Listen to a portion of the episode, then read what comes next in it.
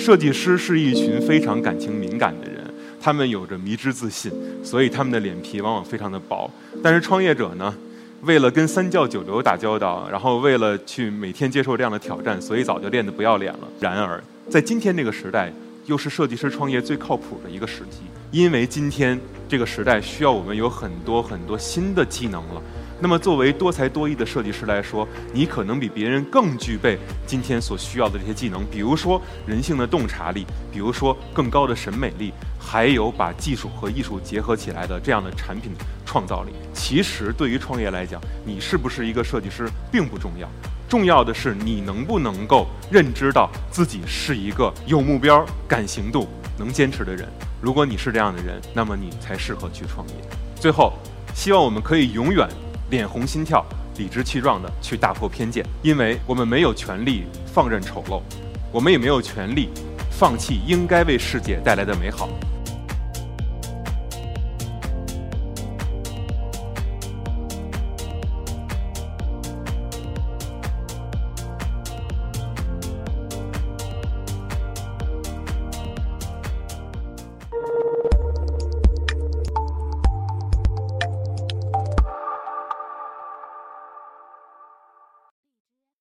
大家好，我是一刻 Talks 的讲者刘博，我是名曰小怪兽的创始人。我从小学习美术，毕业于清华大学美术学院。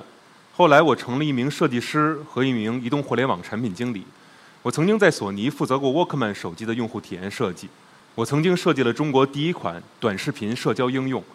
后来作为产品合伙人，我做出了全球用户量超过五亿的 APP。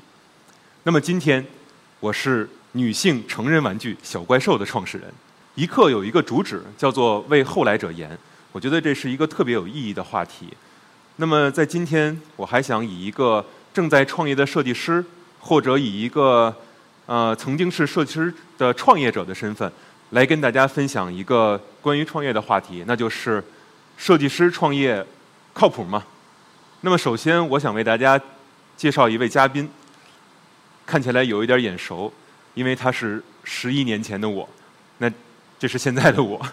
那么我当时用了两年的时间减重大概九十斤，然后到现在为止已经保持了九年的时间。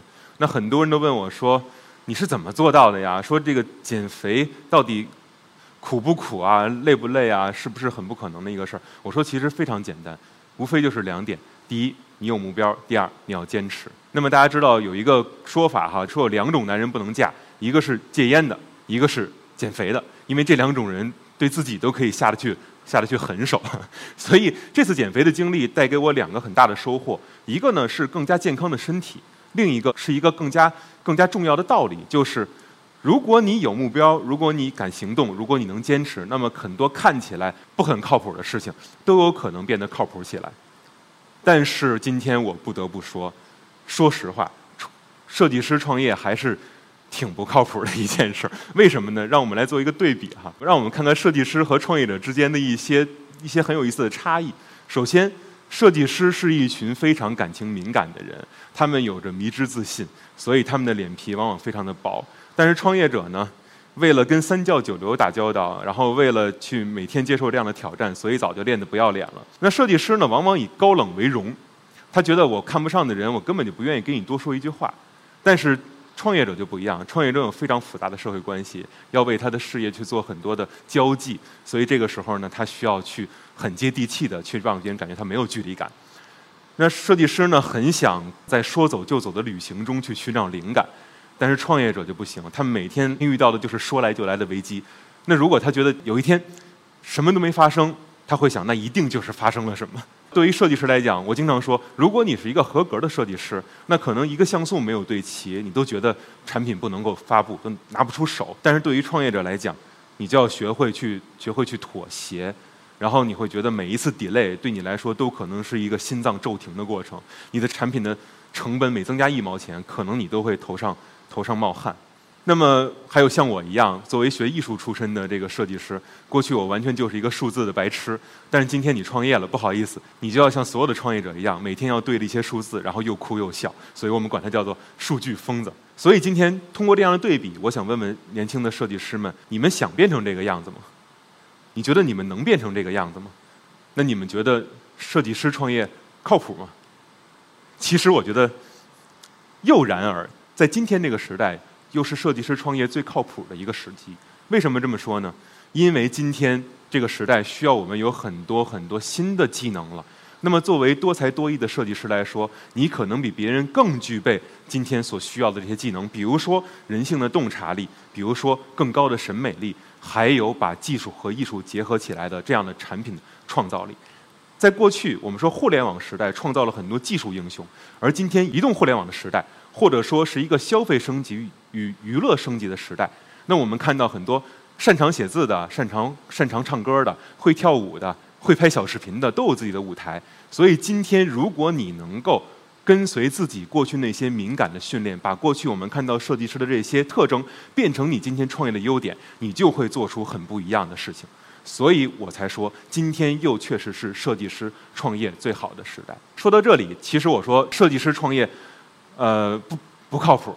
因为你有很多天然的，你认为是优点，但很有可能是缺陷的事情。那我又说设计师很靠谱，因为今天你很敏锐，你拥有今天创业所必须具备的一些技能。所以又靠谱又不靠谱。我想说的是，其实对于创业来讲，你是不是一个设计师并不重要，重要的是你能不能够认知到自己是一个有目标、敢行动、能坚持的人。如果你是这样的人，那么你才适合去创业。如果最后，你还是最终选择了创业的话，那么我想你们可能很多人不知道你们面对的是什么。从那一刻开始，你们可能就要每天都挣扎在生死线上。大家知道，每一个创业者在面对外界的时候都有一个光鲜的正面，但是你们不知道，其实，在他们的身后都有一个长长的、由无数个至暗时刻和更至暗时刻组成的阴影。对于敏感的设计师来讲，可能是特别痛苦的一件事。你可能在一天中有不止一百次的瞬间想要去放弃。那么在这个时候，我希望你们能够再问一问自己：昨天为什么选择？今天为什么坚持？那么说到我自己。一个创业的设计师，我跟你们一样，我每天都面临着这样的挣扎。我有很多要放弃的瞬间，我有很多坚让自己坚持不去放弃的这个理由。但我觉得其中一个最重要的理由，对我来说是什么呢？是我觉得，如果我放弃了，我最对不起的是我的用户。我会痛惜今天我失去了我们的用户，但是我会更痛惜用户今天失去了我们。因为我觉得这些美好的女生，她们有权利被人以爱和尊重去对待。但是如果因为我的放弃，她们可能只能继续等待，因为我不知道什么时候才会有另一个更好的小怪兽出现。所以最后，我想说，希望我们一起能够坚持，既脸红心跳又理直气壮的去创造更美好的世界。最后，希望我们可以永远脸红心跳。理直气壮的去打破偏见，因为我们没有权利放任丑陋，我们也没有权利放弃应该为世界带来的美好。谢谢大家，我是刘博。